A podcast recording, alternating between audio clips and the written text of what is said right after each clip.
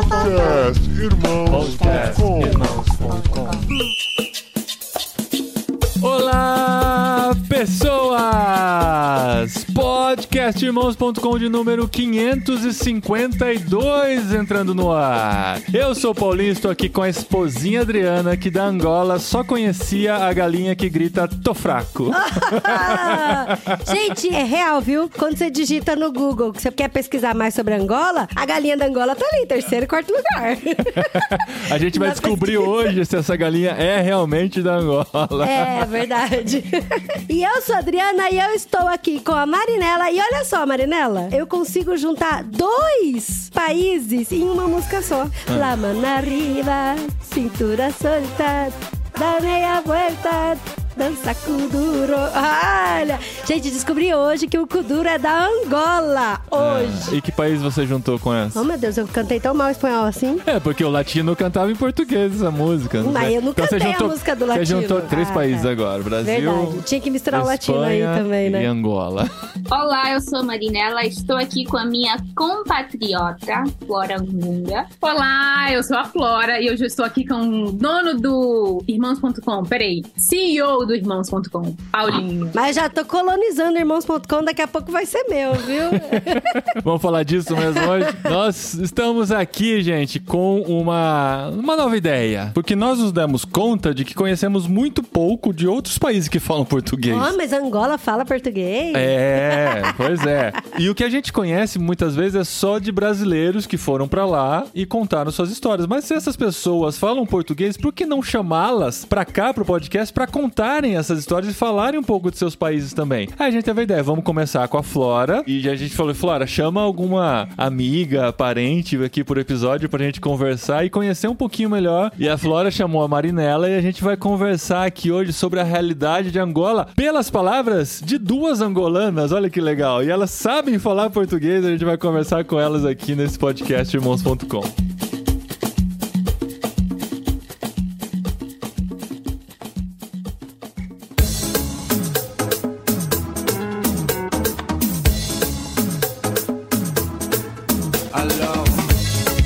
meninas? As pessoas fora da Angola ainda estranham quando descobrem que vocês falam português tão bem?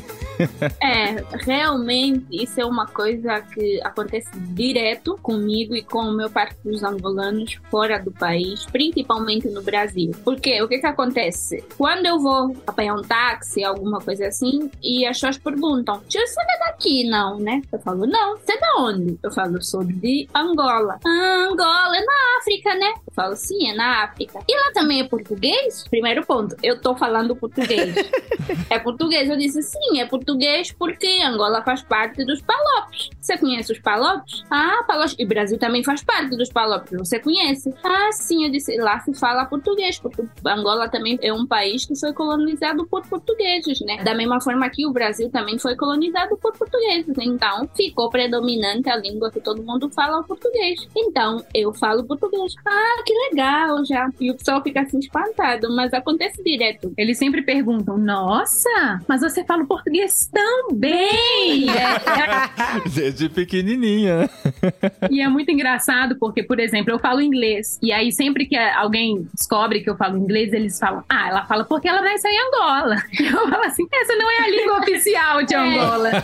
E você aprendeu onde então? Ué, aqui no Brasil. As pessoas, eu acho que elas sabem da existência de Angola. Eu acho que tinha um personagem, acho que no Zorra Total, que era o angolano. Não sei se vocês se lembram desse personagem. Era um Não. personagem No Zorra. Total, que era o angolano. E aí, então, eles sabem que existem, tem na cabeça que existe Angola. Só que eles não sabem exatamente o que seria Angola, né? Então, existem várias concepções ou julgamentos que ele já tem de Angola, porque também eu acho que muitos anos atrás, o Netinho tinha um programa e ele ia muito pra Angola. É, é. É. Ele, ele é muito famoso lá. muito em Angola. Netinho é aquele pagodeiro, né? Sim. Sim, sei. um programa. Eu lembro que ele ia pra ajudar famílias carentes. Então, pro brasileiro que consumia somente isso, ele falava assim: Angola é isso. É um lugar onde você vai para levar arroz, né? É um lugar onde você vai para ajudar as crianças carentes. Então, desde que eu cheguei no Brasil, assim, a- as pessoas elas realmente fazem esse tipo de pergunta. Perguntam principalmente da língua, perguntam se tem carro, perguntam se tem sorvete, porque no imaginário do brasileiro, Angola é a selva, né? É a selva. E é, é algo como que precisa ser descoberto, que não, não tem assim, é algo. Pô, em Angola tem animal? E Angola, como é que veste lá? Como é que é? E é engraçado que a gente faça isso como brasileiros no resto do mundo também. O mundo acha que o Brasil é selva. Meu amor, Ah. não precisa ir pra outro lugar, não. Dentro do Brasil. Eu sou de Campo Grande, Mato Grosso do Sul. E todas as vezes que eu ia pra São Paulo visitar meus primos, perguntavam se eu já tinha andado de escada rolante, se eu sabia o que, que era um elevador, se eu comia jogando bife pras onças pela janela, sabe? Se tinha aeroporto em Campo Grande. E assim, e eram perguntas sérias mesmo, sabe? Era Aham. muito séria. Eu lembro, quase apanhei do meu pai, né? Porque eu cheguei no Brasil, aí eu fui pra escola pequena e tal. E aí todo mundo ficava maravilhado, porque quando eu cheguei, eu ainda tinha sotaque, eu cheguei pequena e tal. E aí eu falhava assim pras professoras que lá, porque eles me perguntaram, lá em Angola tinha carro? E eu falava, não tem carro, a gente anda em cima do elefante. E as professoras acreditavam mesmo. Eu falava que a gente escorregava no pescoço da girafa, que não tinha cachorro, que a gente tinha leão. Então eles falavam, nossa, isso é muito maravilhoso. E aí eu lembro que na reunião dos pais, um dia um dos professores falaram com meu pai e falaram: Nossa, que legal que vocês andam no pescoço da girafa, né? E aí meu pai quase me bateu. Ele falou assim: Você não pode falar isso. E eu lembro que na época tinha algum personagem no Brasil que falava assim: Ó, pergunta idiota, tolerância zero. E eu falava Ah, assim: isso Sim, escolinha do professor Raimundo.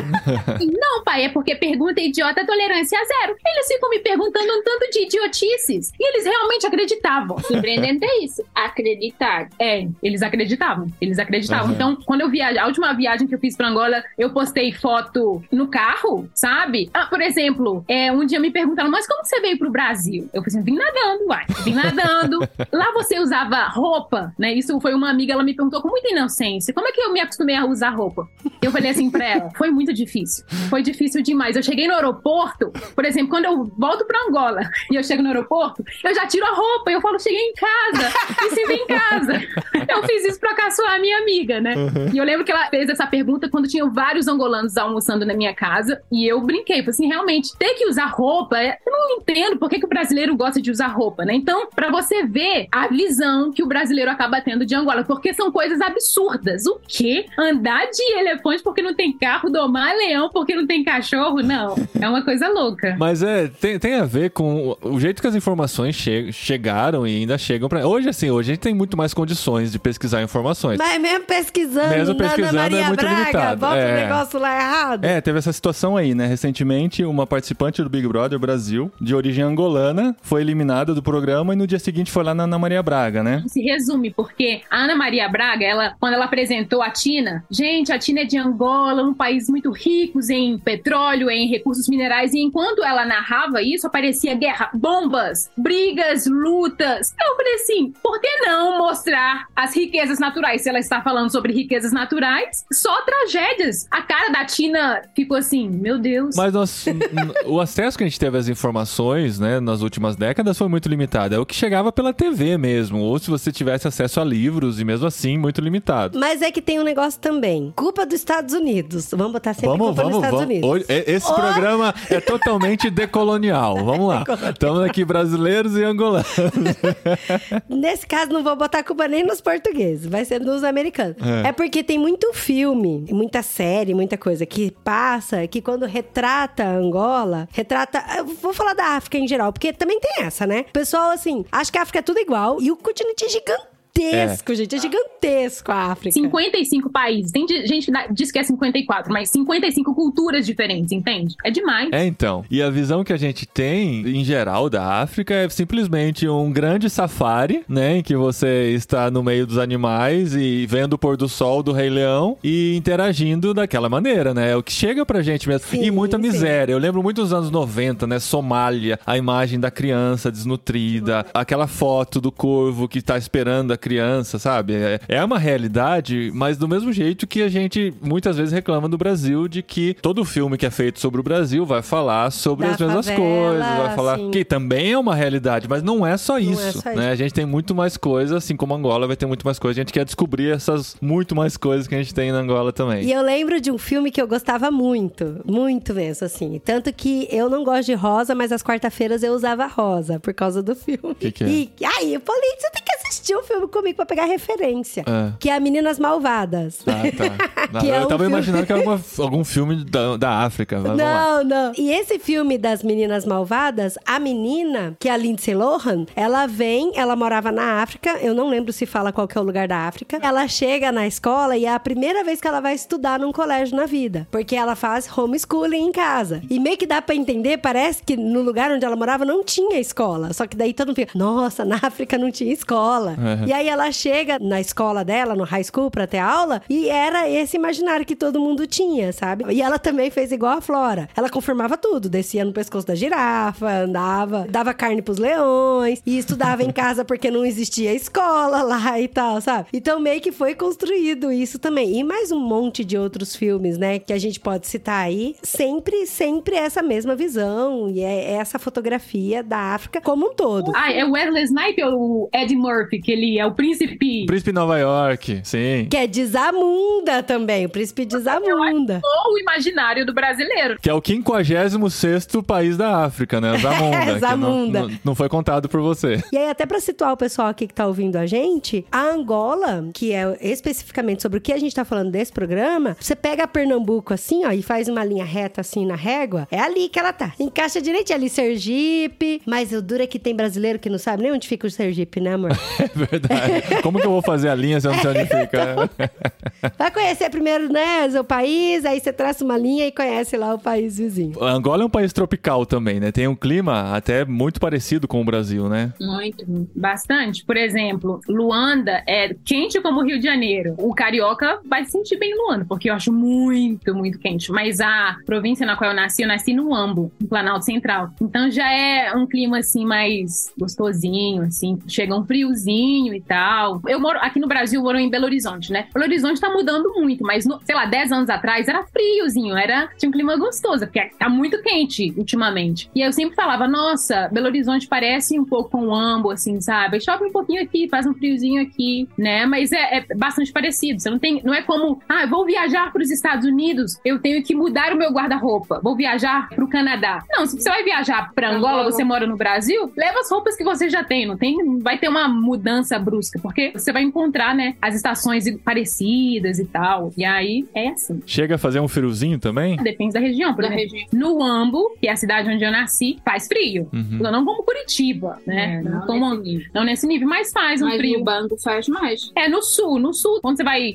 descendo assim pro sul de Angola, faz um friozinho gostoso. Agora, a capital de Angola, misericórdia, é Rio de Janeiro, é porque eu não sou louca. quente. Você mora em Luanda, né, Marinela? Eu moro em Luanda e tem dias que você fala assim, meu Deus, não aguento. É muito quente, é muito quente. É, sem ar-condicionado lá eu não consigo. Angola tem ar-condicionado, gente. Mas o bom de Luanda é que se você tá com calor, é só pular no mar, né? Não é? Eu lembro que um dia eu estava em Luanda e eu fui visitar uma ilha, que é a Ilha do Mussulo, uma ilha bastante famosa lá na capital, e aí eu tava numa lancha, assim, e eu tirei a foto e postei no Instagram. Pra quê? Eu acho que nesse dia eu recebi 5 milhões de comentários. Ah, Flora, onde você tá? Eu falei assim, ué, tô em Angola. Meu Deus, mas que coisa chique. Aí falaram assim pra mim, você é princesa em Angola? Eu falei assim, o quê? Perguntaram, não, não, não é possível. Você é princesa em Angola, só pode ser. Você tava numa lancha em Angola. A pessoa ficou assim, toda assim. Eu falei assim, mas então quer dizer que no Brasil, quem vai numa lancha é príncipe também, né? Esse tipo de comentário, pra mim, é carregado de vários outros pensamentos. Pelo menos eu, eu penso assim, pra uma pessoa chegar a me perguntar isso, porque ela pensa, não, ela tá em Angola, que já é um país pobre, mas aí tá numa lancha, então realmente ela tem que ser princesa, assim, porque os angolanos são pobres. Tem que então... ser top do top, É, né? você falou agora, me doeu um bocado, porque assim, como se caracteriza um país pobre? Eu, particularmente, não acho Angola um país pobre. É um É, país que tem má gestão. Tem má gestão, é um país, mas é um país que é muito raro pobreza, assim, fome, fome, fome. Então, se for mais para o Cunene, que é uma das províncias de Angola, que tem muita seca. Pobreza, a gente começa a analisar a pobreza quando as pessoas não têm muito acesso à alimentação. É, eu acho que se a gente pensar, no geral, Angola é um país rico, porque a gente vai pensar, é um país, se a gente for pensar, meio virgem, assim, né? Porque a gente ficou muito tempo em guerra, e aí é um país que ainda tem muita coisa para explorar. Então é um país com muitos recursos, muita água, muitos recursos minerais, petróleo, diamante. Terra boa que pega quase tudo. Exatamente. Então, se a gente for pensar, realmente é um país que, tirando a corrupção, porque a corrupção e a má gestão impede que o angolano consiga realmente fazer dinheiro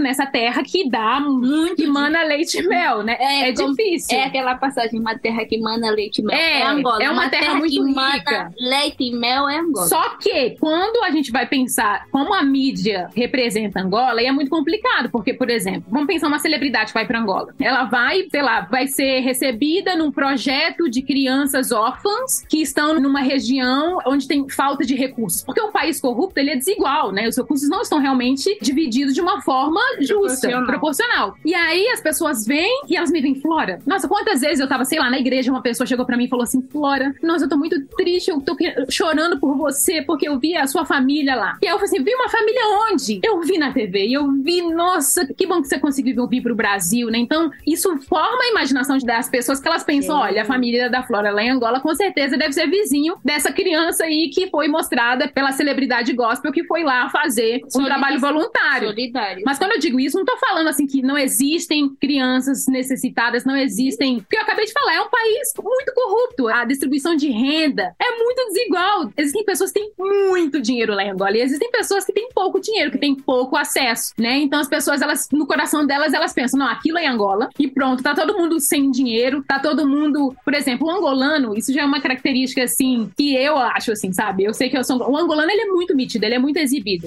Então ele gosta de, de andar em grandes carros. Então, quando alguém vira e fala assim, poxa, Flora, tem um Santa Fé na casa do seu pai? Meu Deus, então vocês são muito ricos. Não, não é porque o angolano é exibido mesmo. E aí eles acham, poxa, vai ter um, um Santa Fé em Angola? Mas como assim? Eles esperavam. Eu fico pensando, você esperava que tivesse que tipo de carro lá, né? Porque de uma certa forma, Angola não produz carros, é- são carros importados, né? Então a gente vai, sei lá, vai num Dubai e compra um carro e é o carro que eles gostam e o povo fala assim, mano, não é possível que tenha um carro desse em Angola. Então são tantas análises que o brasileiro que nunca teve contato e com preconceito mesmo que eles fazem, porque eles acabam fazendo o que a gente entende um metonime, assim, sabe? Eles pegam um pedaço e, e já acham que esse pedaço representa a Angola toda. Que aí tem essa quebra, é complicada. E sem falar, como eles acham que Angola é África, né? Então, tipo, todo preto que não é brasileiro é da África, ele é do mesmo país, né? Só um exemplo que eu vou cantar. Minha mãe, ela tava aqui no Brasil, na igreja, e aí uma pessoa falou assim: Olha, chegaram um povo lá do seu país. Nossa, é sua família. E aí, a minha mãe chegou até lá, ah, angolano e tal. Quando eles foram ver, eles eram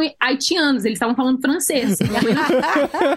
Nem é na África. Ué, mas o Haiti não é na África, não é, não é o seu país, não. Tipo assim, gente, como é que, como é que eles conseguem realmente É que ainda tem essa confusão de pensar que, talvez por existir a África do Sul, pensar que qualquer um da África é do país África, né? É um desconhecimento geográfico mesmo, né? É da África, é daquele país lá, né? Mas, gente, porque assim, tem gente que não sabe o conceito de continente mesmo, sabe? A gente sabe que a gente jogou War muito tempo na vida. É. Vladivostok era um e, gente, país. quando eu pegava pra conquistar a África, nossa, era terrível, porque só São tinha... muitos territórios, tinha, né? Não, tem muito território e tem saída pra todos os lados, então todo mundo podia me atacar. Eu, nu- eu nunca gostava de conquistar a África por causa disso. Essa é a realidade da África. Podia me atacar da Europa, podia me atacar da Ásia, podia me atacar da América do Sul, eu não quero ser atacado. Quando eu pegava a Oceania, aí eu tava de boa, né? Ali a Oceania é muito mais difícil de chegar. Então, aí as pessoas não entendem a questão do conceito, porque o continente, ele é formado por vários países, igual a Flora falou, mais de países 55, muito grandes, né? Países- Com suas culturas e com suas línguas. Não é todo mundo ali que fala português. Nem todo mundo foi colonizado por portugueses, né? E aí as pessoas acham que quando fala, ah, veio da África, acho que a África é tipo Brasil, sabe assim? É um país. É, sim. Né?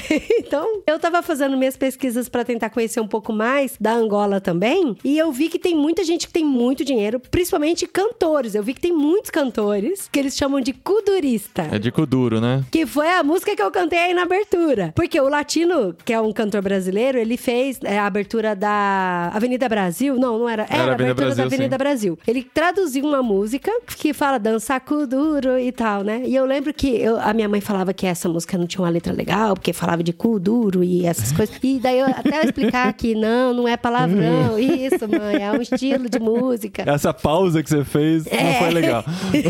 Não, mas você vai entender então, né? Eu fiquei, gente do céu. Enfim. E, gente, é tão bonitinho quando você digita no Google, sabe? Dança Kuduro. E é muito legal, principalmente as crianças, né? Precisa Que ver como que, é- como que elas veem essa dança, né? Pra, como chega pra É igual- gente, é uma não, coisa é. popular, bonitinha, engraçada. Engraçada não, mas é, tem uma dança, né? Cultural por trás Ah, e tal. principalmente as crianças dançando, batendo assim o pé e Mas tal. Eu pra, acho pra bem você- bonitinho. pra vocês na África, o Kuduro é um orgulho ou nem tanto?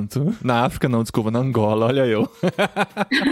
O kuduro acaba sendo cultura, né? Eu vou falar assim, de cultura, dependendo de como você olha pra ela, como você enxerga, é algo bom, né? E eu falo assim, o kuduro é uma referência porque é uma das dos estilos de dança e até música que agora, porque na verdade ele primeiro começou como dança, agora também já tem música. E por isso é que temos aí os kuduristas e tudo mais. Eu acho bom, eu gosto da essência do kuduro porque é algo diferente, é algo muito de muito as pessoas acabam se juntando, muito é muito. Quando você vê uma festa angolana, vai ter kuduro e as pessoas estão felizes porque é referência. É que nem aqui o samba, o pagode. Então, mas é unanimidade? Eu sempre vou tentar fazer o paralelo, né? Tem muita gente no Brasil que tem preconceito com o samba, com o pagode, com o funk. Tem gente que não admite, assim, que fica com vergonha porque fora do Brasil a gente é conhecido como o país do samba. E eu não gosto de samba, eu gosto de rock and roll, sabe? As pessoas acabam dizendo. O Kuduro também tem essa? Não, a maioria dos angolanos não tem preconceito. Pelo menos eu nunca conheci ninguém que tem preconceito. E todo mundo acaba dançando um pouco, gosta de Os dançar. mais velhos. Os mais velhos, mais novos. Então é um estilo de dança e música que acaba indo dos mais velhos até os mais novos. Então não tem esse preconceito. É algo que nos junta muito. A gente se identifica muito É. porque é uma batida muito mais africana, estilos muito mais africanos, movimentos bem africanos, mistura muito com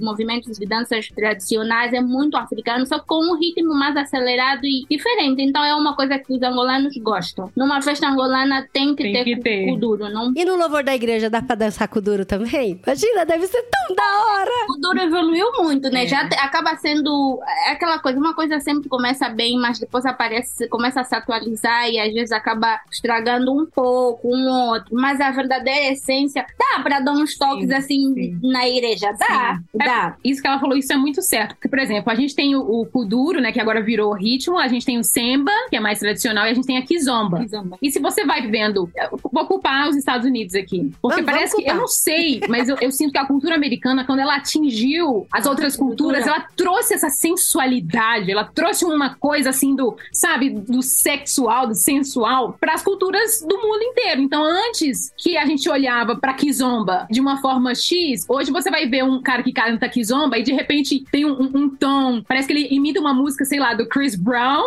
e de repente a kizomba ganhou uma sensualidade.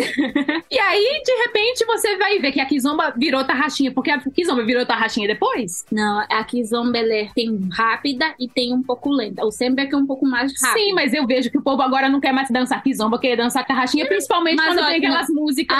Agora já não fazem muita tarraxinha. Já não fazem. É. A tarraxinha era nos anos 2000. Agora em Angola é mais, mais kizomba e semba. Ah, que bom. E você vai pra Angola quando toca coisas que movimenta, todo mundo levanta. Kuduro, Exato. semba. Todo mundo levanta pra dançar. E realmente. E nós amamos muito nossos filhos, nós amamos o nosso estilo de música, nós gostamos muito. Nós podemos beber dos outros países da América, mas ainda assim, se tocar uma música americana é uma música, um bom samba, um bom kuduro, esquece. O, o nível do. Vai ter muito mais gente na pista Que bom, né? do que as músicas Pelo americanas. Não, mas é, no ano passado eu comemorei meu aniversário, chamei os meus amigos, né? Fiz um churrasco com os meus amigos, aí eu coloquei os meus amigos pra dançarem a dança da família, que é um- uma dança bastante comum, não somente em Angola, mas em vários outros países do continente. E aí eu coloquei os meus amigos brasileiros pra aprender a dançar essa dança, assim, sabe? Porque é uma coisa que de uma certa forma une as Une pessoas. As pessoas se sentem unidas. E eu cresci dançando essa, esse ritmo, mesmo estando em terras brasileiras. A comunidade angolana, africana, em Belo Horizonte era muito grande, tinha muita festa na minha casa. É tipo tocar evidências no Brasil, assim. É a música que une todo mundo. Todo mundo vai cantar.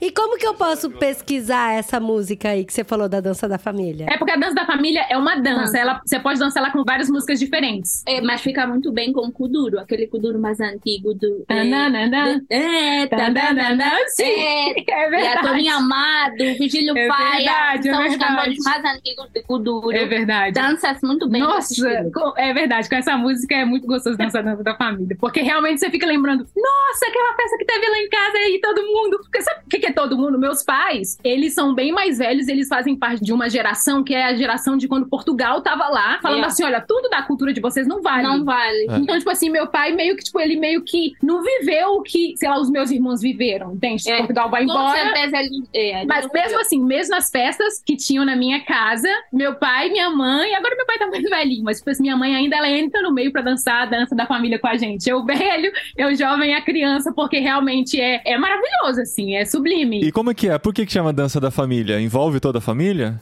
É, envolve toda a família, todo mundo. É porque, tipo, a gente faz várias filas e, tipo, é sincronizado, porque todo mundo tem que fazer os mesmos passos, dar as mesmas rodadas, né? Então, bem, eu não sei, eu nunca precisei no Wikipedia, mas eu acredito que seja por causa disso. Todo mundo tem que fazer os mesmos passos, a perna tem que ir no mesmo, na mesma hora. É bonito demais, sério mesmo. Eu cresci vendo a minha família, os meus amigos dançando isso, então é lindo. Eu não sei, porque é a minha relação com a música, eu vejo que a relação que o brasileiro tem com a música é muito complicada, principalmente brasileiro crente, porque ele tem uma relação com a música que já tá muito atrelado à sensualização e não sei o quê. Então, você vai pra muitas festas aqui no Brasil, o povo senta, fica comendo coxinha e coloca uma música, o povo tem medo de dançar. Medo, medo. É. Não, e o crente tem a coisa, principalmente da evangelização que veio dos países do Sim. norte, né? Estados Unidos e Inglaterra, e viram a nossa cultura como demoníaca, né? Como algo longe de Deus, porque o santo é cantar esses hinos em quatro vozes com órgão, né? Então a gente sofreu muito isso e até hoje a gente carrega esse estigma. E Né? eu tenho um bom exemplo, porque isso também chegou em Angola. Nós também fomos colonizados. Mas acabar. Não, não é tão forte. Mas, por exemplo, eu lembro que um dia eu tava na primeira igreja batista do Ambo,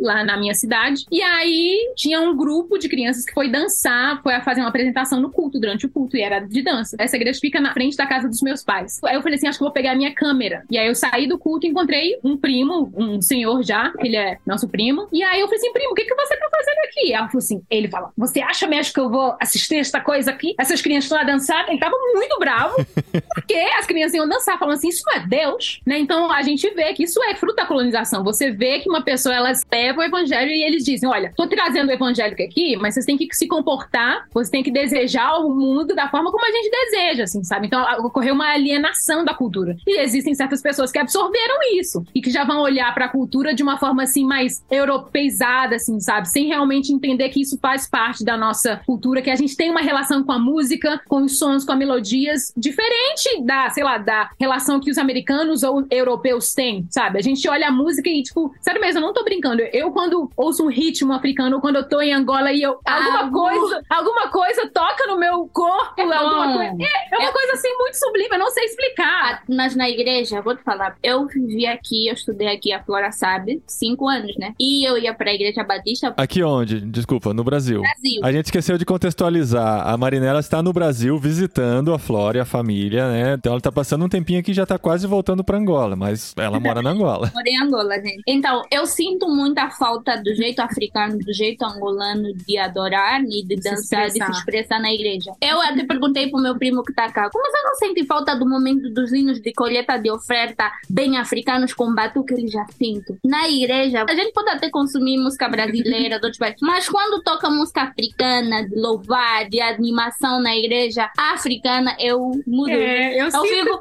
é Eu sublime. sinto, é sublime. E eu É. senti muito falta disso. Agora aqui, quando- nesses dias que eu tô aqui, né, de férias, quando eu fui pra igreja, na hora da colheita da oferta, tem que tocar uma coisa diferente. Eu senti, eu falei, É porque é americanizado, é total É. Angola seria Eu um nem diria batuque, que é brasileiro. seria um batuque, o grupo de, de senhoras com pano africano aí a cantar, Ah, com, a chocalhar. E é uma coisa nossa, que eu, assim, nenhuma colonização pode tirar isso. Não pode, porque é muito nosso. E É. é bom. E eu acho que é divino. Eu realmente acho. Sempre quando eu penso em Apocalipse 7,9, que nós temos tribos e nações diferentes adorando a Deus com palmas, eu realmente penso assim de uma coisa sublime. Você pensa, por exemplo, eu lembro que tinha um, um cantor americano chamado Ron Kenoli. Eu acho que ele tá vivo ainda. Ah, gente, e eu adora. sentia, por A gente gosta A muito. gente gosta muito. E A gente é- sente uma falta desse estilo de música Nossa, na A gente foi no show dele em São Paulo e a É. gente dançou muito. Eu sinto muito essa falta do estilo Ron Kenoli no culto, porque ele trouxe muito essa alegria africana pros cultos, né? A gente via. Esses dias eu tava mostrando pros meninos o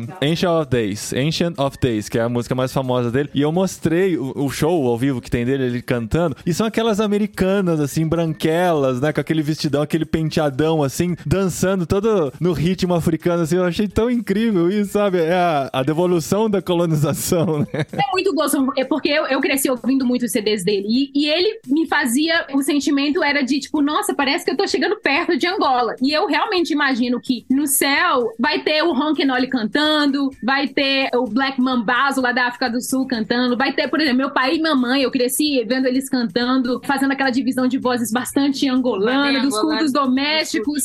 O batuque, sabe? Até as melodias que a gente tem na Kizomba, que eu acho muito gostoso. Eu imagino, eu imagino nisso. E também o worship também. Eu imagino que Apocalipse 79 vai ser o worship também. Vai ser, é, tipo, Coldplay, sei lá, também o, o ritmo deles. Eu acho que isso é a multiforme graça de Deus, sabe? Sim. E a gente indo embora, tipo assim, não querendo a salada de frutas, que seria uma característica da multiforme graça de Deus quando a gente fala de culturas, eu acho que é deixar de viver, sabe? Deixar de ver Deus por inteiro, assim, sabe? Porque eu acho que é, a gente vai compondo, a gente vai vendo Deus, né? Vendo essa composição, sabe? Essa diversidade de cores, de sons, de batuques. É realmente por isso que é algo que me emociona muito quando eu vejo, assim, algo que representa a África também, sabe? Porque eu sei que a gente ainda é muito, na nossa imaginação, até mesmo dos angolanos, ainda é muito presente essa colonização, assim, sabe? Porque eu acho que a colonização, ela gera uma cosmovisão que faz com que você experimente, você chega a experimentar o mundo de uma forma diferente. Você não consegue ver sabor, sabe, numa cultura, naquilo que é diferente, entende?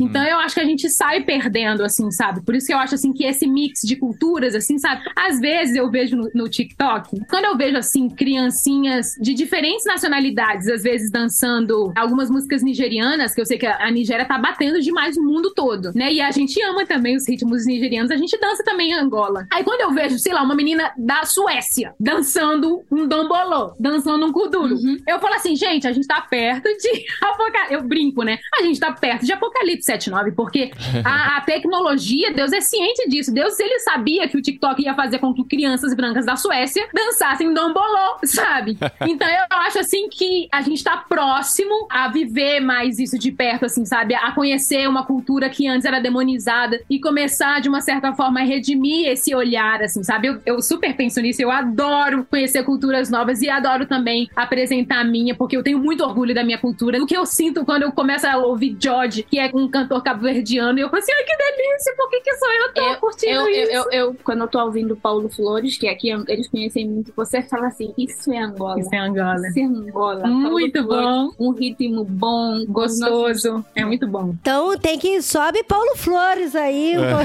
eu vou ter que pesquisar então. Paulo Flores, é Pra isso aí. gente ouvir um pouquinho do Paulo Flores aqui. Samba, samba é canto de avenida, é chuva de primavera. Samba é morte, samba é vida. Hum, hum. O samba, samba é meu choro dolente, olhar nossa vida de frente. Samba é suor, samba é gente.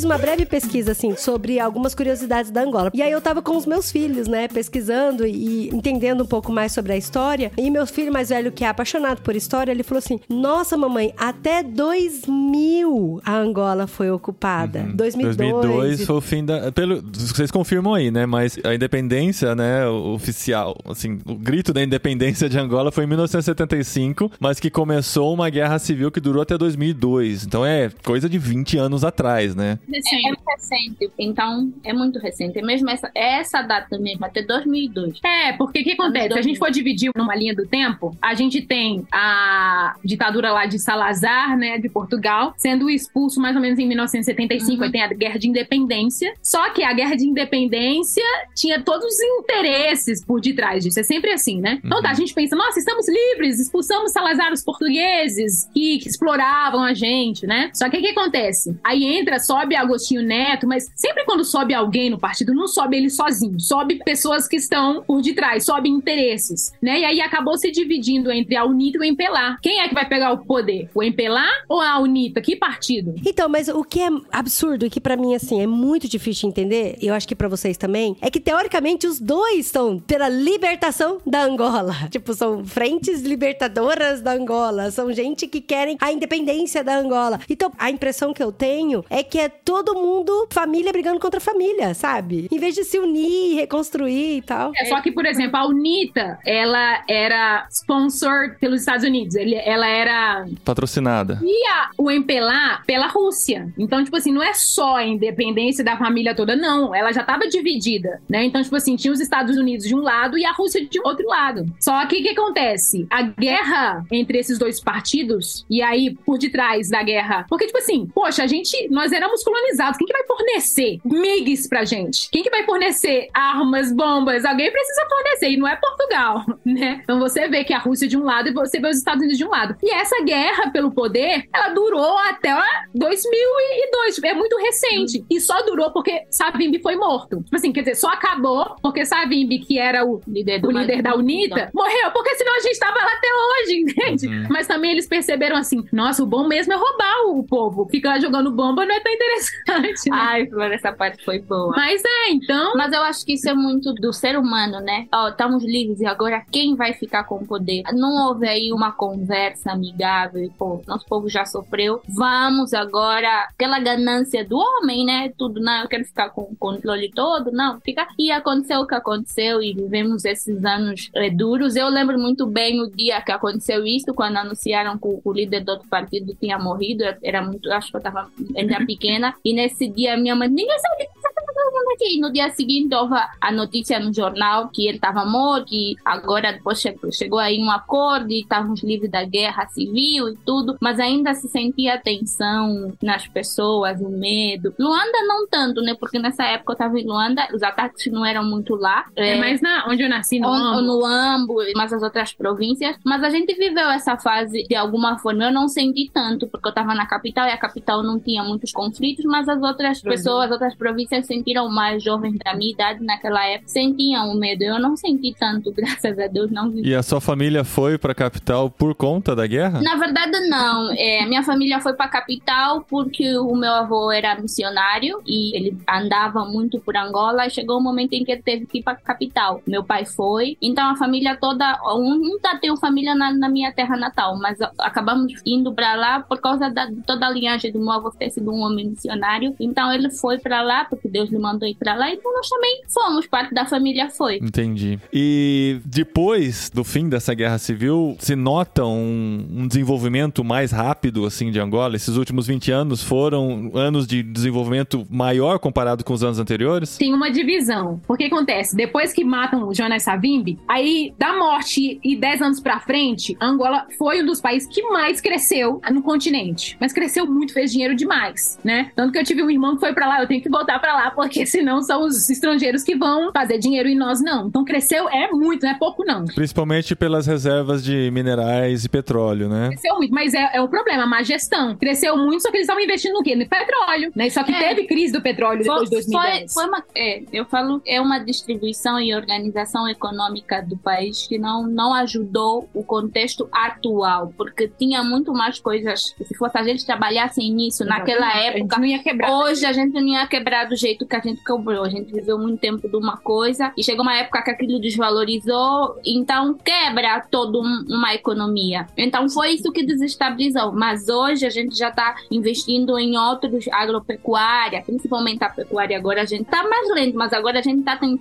Você vê o país a ir para esse lado, diversificar dessa É. forma, porque já erraram no passado, não vamos errar no, daqui para frente, vamos tentar consertar. É, então, a Marinela, ela mora em Angola, né? Eu tô no Brasil. Então ela vai ser mais positiva do que eu, né? E eu penso assim que o Angola tem um potencial, tipo Grande. assim, grande. Mas como a minha família já passou por várias situações no qual ela foi lá investir e aí não deu certo por causa de corrupção, por causa disso e disso, eu fico assim, caramba, difícil sonhar nesse país. Eu ainda acho assim que vai demorar assim para o país florescer, porque tem muitas burocracias que eles colocam só para benefício próprio, assim, sabe? É muito difícil. É a parte da- do podcast que a gente começa a falar assim, ai meu Deus, eu acho que é um país muito complicado, viu? Não, Angola. Eu, eu tenho um pensamento diferente da Flora, porque assim, eu sou angolana, vivo em Angola e vejo. Eu também sou angolana, só não vivo lá. essa não- ela não vive, eu vivo lá. E o podcast tem isso da gente ter ideias diferentes e poder compartilhar. Eu já tô lá trabalhando há sete anos, e dos sete anos pra cá, tinha coisas que não estavam boas, que hoje a gente vê que tá boa, é uma coisa que eu falo sempre. Tem coisas lá que melhoraram, sim, tá? Tem coisas que quebraram, mas é visível algumas coisas, algumas melhorias no país. E quando eu falo de desenvolvimento econômico e das pessoas poderem ir lá e se organizar e estruturar e fazer alguma coisa, tem gente que dá muito bem, Flora. Tem gente que dá muito bem e tem gente que não dá muito bem, porque assim, quando você vê um empecilho, você fala, ah, eu vou parar. O país não vai melhorar mesmo, eu vou parar e não, não vai mais. Mas tem gente que falou, não, eu não vou parar. É bom que ela é empresária lá em Angola, né? Então, tipo assim, ela tá falando do ponto de vista de quem tá tentando empreender. É, porque os é. meus irmãos já não querem mais saber de Eu, eu, e, De tanto chorar. E conheço pessoas, e tenho gente da família que está tentando empreender, mas não, não para. Eu, eu tenho orgulho de dizer hoje que eu tenho duas funcionárias e parte das minhas funcionárias, da minha funcionária, consegue pagar a faculdade com o meu empreendimento. Então, se mais gente não vê isso como empecilho, o país vai para frente. Vai ser difícil ver, mas nós, se você desiste, qualquer país né, que sofreu um- uma guerra para desenvolver vai ser lento. O que pode, tem é que ter pessoas que não desistem, que vão desistir logo no primeiro, por mais duro que seja, mas seja persistente. E você vai ver aí, e é o que muitos jovens hoje em dia estão a fazer, é empreender. Pouco, é pequeno, mas empreende. E isso vai melhorar o crescimento do país de alguma forma. Eu penso assim. Amém. Amém. E qual que é a sua área de empreendimento lá, Marinela? Eu tô na área de estilo e imagem, roupas, que é uma coisa que o angolano é muito estiloso, todo mundo sabe, né? O brasileiro sabe que o angolano é estiloso. Exibido, né?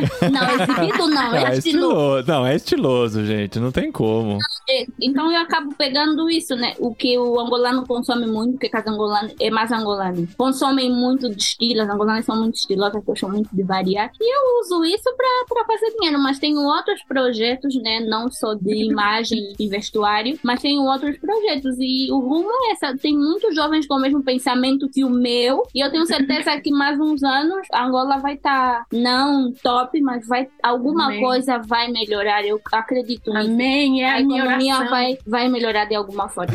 legal. uma coisa que eu vi, que eu não sei se também é verdade com relação à economia, é que Luanda é um dos lugares mais caros que tem pra viver. Inclusive, eu vi, eu falei, não é possível, vou ter que perguntar pras meninas no programa. Uma pizza super simples, super simples assim, de queijo, 25 dólares. Eu fiquei, como É muito caro. assim? É, muito caro. É muito caro, realmente. Mas eu acho que o contexto do. Eu trabalho em área econômica e finanças. O contexto é que faz as coisas encarecer. Se você não produz muita coisa, você vai importar muito com impostos altos. Logo, quando você vai tornar isso um produto final, vai ficar caro. É o que acontece. Por isso é que é um país muito caro. É, não, eu lembro, tipo assim, eu É saindo com a minha prima. Uma, uma província, deixa eu, eu falei Ah. país, uma província, Luanda, uma província muito cara. É, eu lembro eu saindo com a minha prima. é, eu falei assim, vamos sair? Vamos. Aí eu falei assim, pedi pro meu irmão. Falei assim, me dá um dinheiro pra sair. Ele juntando, contando lá os dólares. Aí quando eu- a gente foi pra. Dólar É, ou Kwanza? eu não sei se tava com quantos Eu dólar. estava com quando, É. porque usar dólar assim já não se usa. Ele- dólar eu acho que ele me deu dólares. Mas E você- enfim,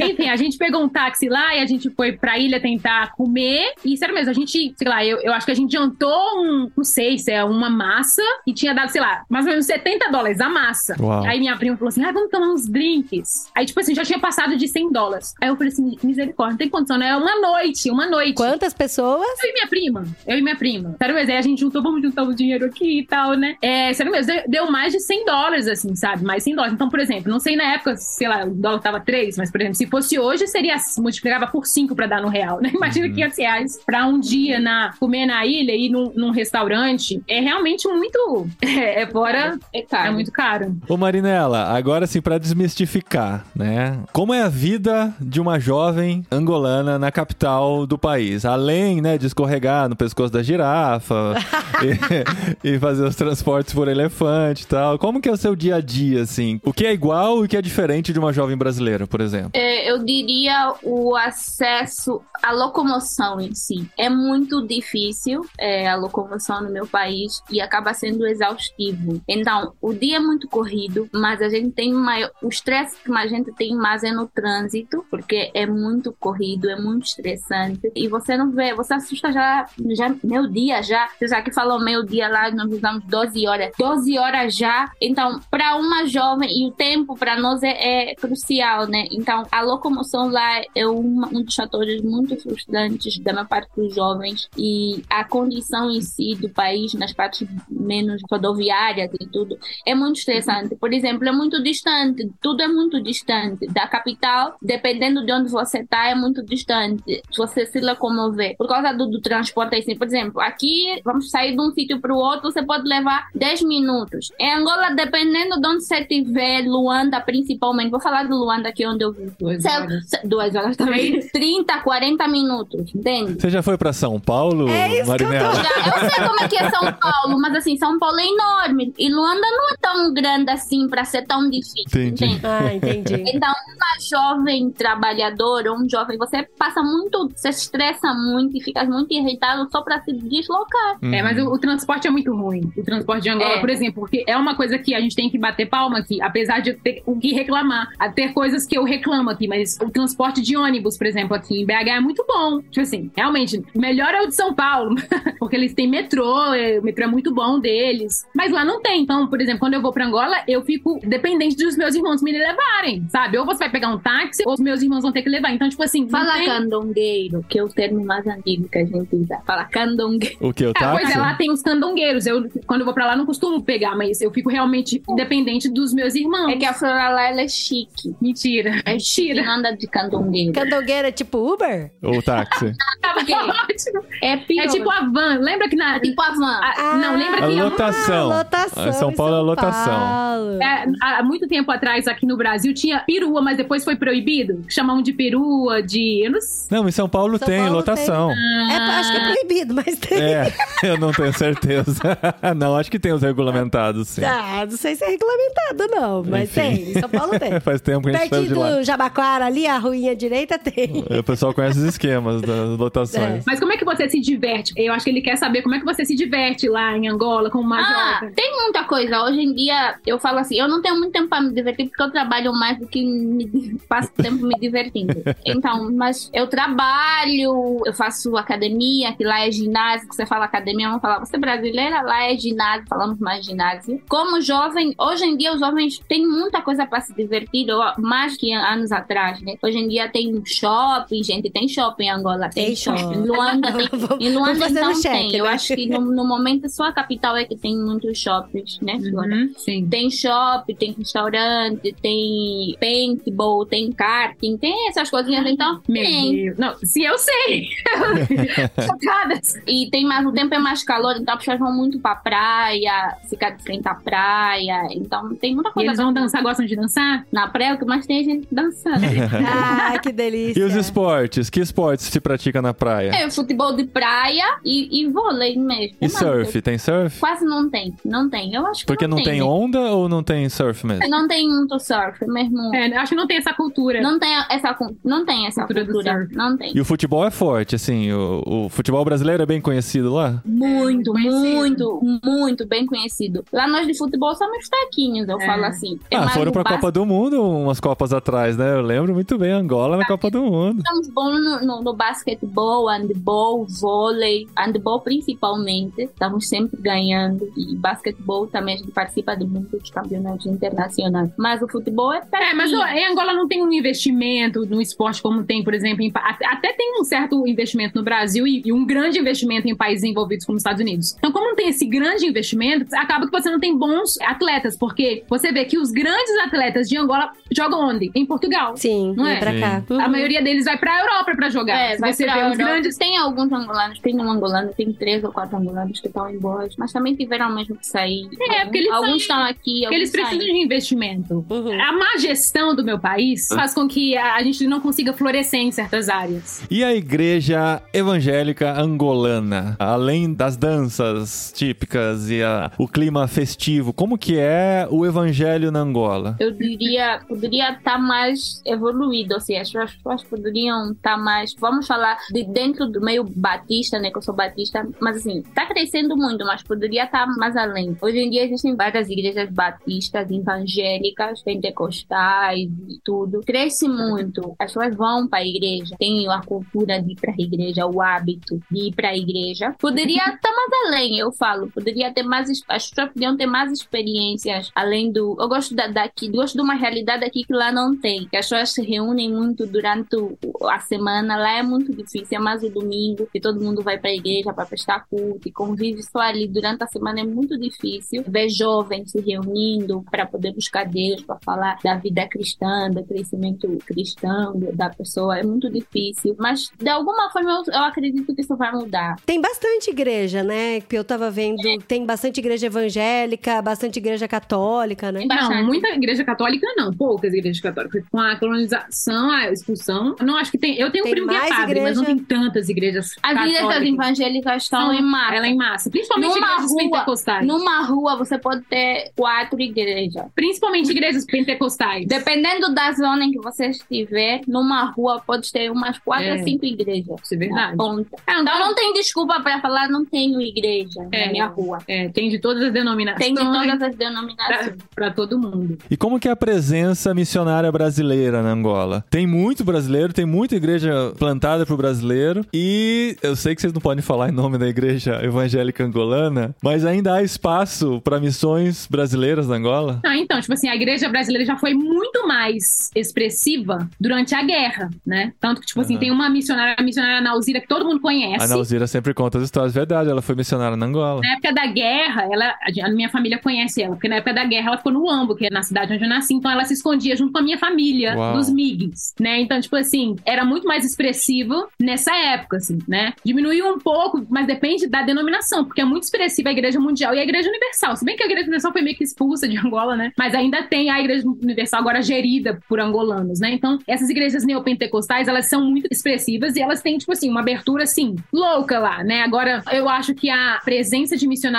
em Angola continua, não tanto Continua. quanto no passado, Sim. porque antes era uma coisa assim, Também por Né? causa da guerra. é, por causa da guerra. Hoje ainda continua, né? Mas é menos do que nos anos 90, né? E eu acho assim que principalmente em áreas mais carentes, assim, onde tem, por exemplo, ah, algum projeto com crianças órfãs, eu acho que eles, missionários, acabam tendo um- uma maior expressividade em questão de igrejas que vão pra lá, projetos que vão pra lá, ainda, ainda tem. Porque as igrejas de Angola têm muita dificuldade. de, Tipo, não vejo fazer missões como algo muito enraizado. Faz pouca missão nas igrejas lá. Então é bom quando a gente recebe missionários de outros países, do Brasil também tem muito, indo pra lá fazer missões. É, eu sinto, assim, não é que eu esteja falando mal, assim, do meu país, mas eu sinto, assim, que os missionários que foram pra Angola, isso pode ser que eles vieram de qualquer lugar do mundo, eu acho, assim, que faltou um certo ensinar a pescar, assim, sabe? Eles levaram, mas acho que não formaram muitos líderes, assim, sabe? Acho que eles falaram, olha, é isso aqui, ó, vocês querem essa palavra, abraço? Então, eu, eu sinto, assim, que, que eu vejo muito isso no Brasil, eu Não, vejo, assim, que... Vão falar, falem. É, não, não formaram muitas pessoas, assim, sabe? Não, Uhum. não foi um, sei lá, eles levaram a palavra, mas eles não formaram. Eu acho que falta um certo discipulado, assim, sabe? Mas eu acho que isso aconteceu aqui no Brasil também, né? O Brasil é mais velho que Angola, né? Acho que também não ensinaram e o Brasil foi aprendendo também, né? Então eu acho, assim, que falta um pouco, assim, de uma certa autonomia, assim, sabe? Mas eu tô falando a partir dos olhos de uma pessoa que cresceu na igreja, tipo assim, que faço parte da Igreja Batista da Convenção, sabe? Por exemplo, meus pais lá são da primeira Igreja Batista do Ambo. Se a gente pensar, ela é ligada à Convenção Batista Brasileira, assim, é, do Brasil, sabe? São, Uhum. é que é bem parecido, assim, né? Então eu sinto, assim, que falta uma certa autonomia, assim, sabe? E aí, de uma certa forma, só que, por um lado, as igrejas neopentecostais, elas são muito mais expressivas. Então hoje você vê o angolano, não quer saber da Igreja Batista da Convenção. Ele quer saber da Igreja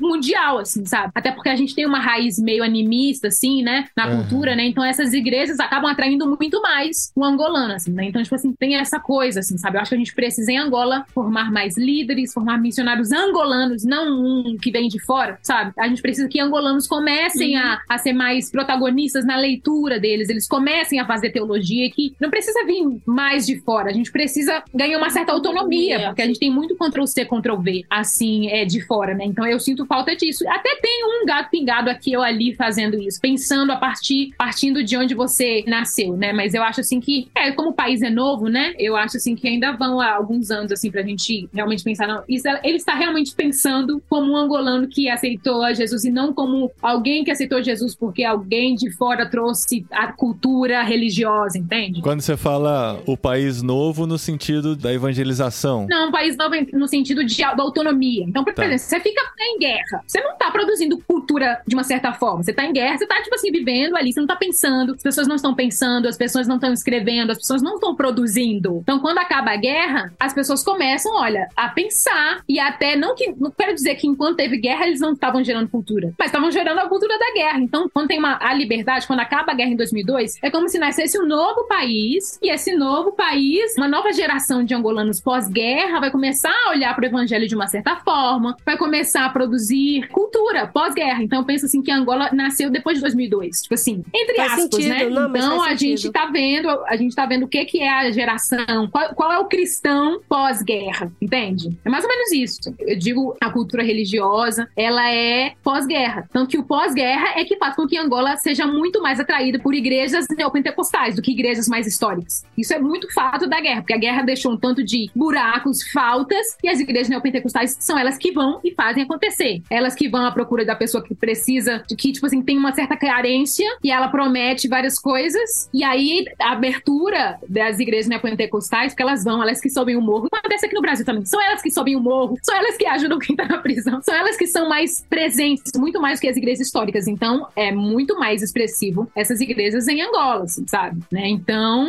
eu acho que é muita coisa ainda há de mudar, eu acho que as igrejas históricas também vão voltar a bombar em Angola, porque não estão bombando, eu não acho que estão bombando. Tipo assim, você pensa igrejas presbiterianas, igrejas reformadas, não estão bombando em Angola, mas já no passado, então eu acho assim que culturalmente as coisas podem mudar.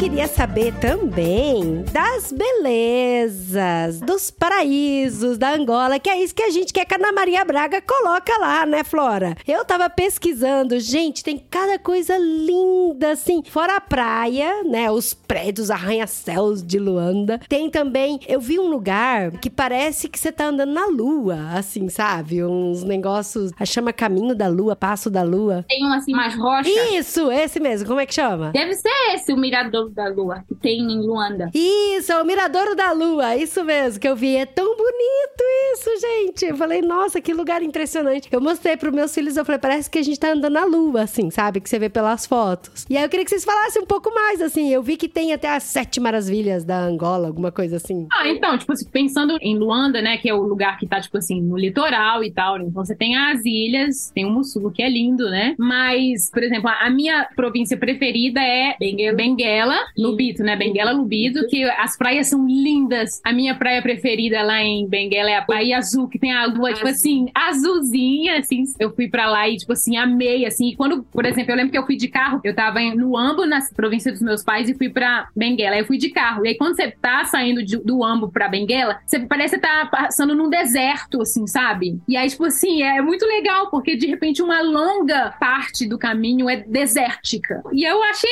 maravilhoso, assim, sabe? Então, Benguela eu acho lindo, eu acho que é uma província, assim, muito linda, muito. Benguela, Namibe, Namibe. que tem o Tem o deserto, deserto. e tem praias lindas também. Tem o Lubango, que tem a Serra da Leba, Serra da Leba, que é uma estrada assim de muito linda de assim. zigue-zague nas montanhas, que que é é, o cartão lindo. postal do É país. um, é um dos, sim, as quedas de, As quedas de Calandula. que tem É. As Malange, quedas, tem sim, a, é a- verdade. as- yeah, são vários pontos turísticos. Até na minha província tem uma que eu sou do Uíge, que é a Gruta do Zenzo, uma das grutas mais lindas Ah, que sim, tem. a gruta, verdade. Também tá nas Sete Maravilhas. né? Então, se você vai para Angola, você tem que ir no deserto do Namibe, você tem que ver as quedas de Calandula, você tem que ir na fenda da Tundavala Uhum. e você tem que ir na Serra da Leba. que mais? E no Mirador da Lua. E no Mirador da Lua. Mirador da Lua, só eu gostei, pelo visto, né? Tem que falar pra Ana Maria Braga botar isso aí lá quando a É, na menina próxima- da Angola. Na próxima participante Quando do- a Flora estiver no Big Brother, mas Flora vai ganhar o Big Brother, a Flora não vai sair do Big Brother. Eu vou ser a primeira a ser eliminada, uai. Meninas, foi bom demais essa conversa com vocês. Que delícia, assim. Claro que deu muita vontade de conhecer Angola e visitar esse povo maravilhoso. E eu quero convidar os nossos ouvintes que são de países de fala portuguesa que entrem em contato com a gente. A gente quer conversar com vocês, a gente quer conhecer mais a cultura de vocês, né? Já falamos aqui com Angola, tem Moçambique, tem Guiné-Bissau, tem Guiné Equatorial, tem Cabo Verde, tem São Tomé e Príncipe, tudo na África. E assim, tudo diferente, né? Vão ter muita raiz em comum, Aí mas vocês muito podem diferente. chamar os primos de vocês, os amigos de Moçambique, de Guiné. Não. Igual aquelas pessoas que acham que a África é pequenininha, né? É tudo, é tudo parente, né? Lá na África. Ah, gente. E tem Portugal também, né? A gente quer falar com portugueses e conhecer um pouco mais da E- cultura e os portuguesa países- pelos Os olhos países dos portugueses. da Ásia, você falou? Na Ásia tem Macau e Timor-Leste, né? Macau, na verdade, é um território da China que se a gente conseguisse falar com alguém de Macau ou Timor-Leste, seria muito legal, né? Então, se você é um ouvinte nosso em um desses países, escreve pra gente. Pode ser pelo e-mail podcast.irmãos.com ou pelas nossas redes sociais, né? No Instagram, talvez seja mais fácil, Paulinho De Gaspari, Oudri De Gaspari ou Irmãos Underline Com. Manda um direct pra gente que a gente agiliza isso aí. Nossa, Flora, acho que a gente vai ter que deixar pro outro episódio só pra falar sobre isso. Porque tava na minha pauta mental, eu queria encaixar hoje, mas já dá pra fazer um episódio só sobre a mitologia africana. E como isso. É, eu sei que você fala sobre isso também, né? Sobre as religiões africanas e como muitas vezes a maneira como o, o brasileiro ou o ocidental, digamos assim, olha para as religiões africanas, olha com muito peso racista mesmo, né? Por como a gente enxerga, né? E, e atribui tudo a demônios e tal. E existem divindades e maneiras de encarar a religião africana que a gente deveria considerar com muito respeito também. Mas isso fica para um próximo episódio, a gente É, já mas deixa você tem salvo. que perguntar pra Flora se ela topa o desafio de falar sobre isso. A Flora dá aula sobre isso. Se ela não falar no podcast, eu vou ficar muito bravo. Gente, eu faço parte dos irmãos.com há 25 anos. Vocês podem me chamar pra tudo. Adorei. muito bom, meninas. Obrigado, viu, Marinela? Prazerzaço te conhecer. Obrigado por dedicar esse tempo. E Flora, como sempre, de casa. E já vou pesquisar lá a música, que eu já esqueci. Ô, Flores, Paulo Flores, Paulo pesquisa. Flores. Já vou sair daqui. A primeira coisa que eu vou fazer, eu vou ouvir Paulo Flores com Kudu. Depois eu vou te mandar as músicas que são as minhas preferidas também. Aê, manda, Ó, por faz, favor, faz o por seguinte, favor. faz uma playlist, compartilha com a gente, a gente coloca no post aqui para as pessoas conhecerem as principais músicas angolanas. Vou fazer. Então, se você quiser conhecer as músicas angolanas, entra no post desse episódio irmãos.com pra terminando esse episódio você lá ouvir Sim, e conhecer essa e cultura. pra mim, manda no particular a dança da família, eu só quero ver do seu aniversário.